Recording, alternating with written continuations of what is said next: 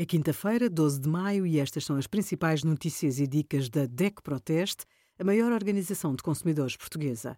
Hoje, em DECO.proteste.pt, sugerimos poupe eletricidade com um sistema fotovoltaico, como otimizar o espaço para instalar a máquina de lavar roupa e a nossa ação Seguro com Saúde. A prescrição social é um projeto que coloca os utentes mais isolados em contacto social.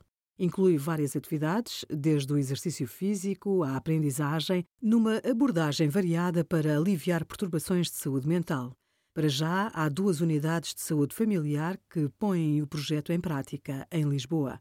A prescrição social conta com o apoio dos parceiros da comunidade, teatros, museus, associações de valências numerosas, juntas de freguesia, centros de dia ou instituições particulares de solidariedade social estendem a mão para apoio logístico, aprendizagens, experiências e voluntariado.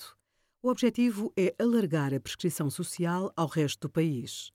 Obrigada por acompanhar a DEC Proteste a contribuir para consumidores mais informados, participativos e exigentes. Visite o nosso site em deco.proteste.pt.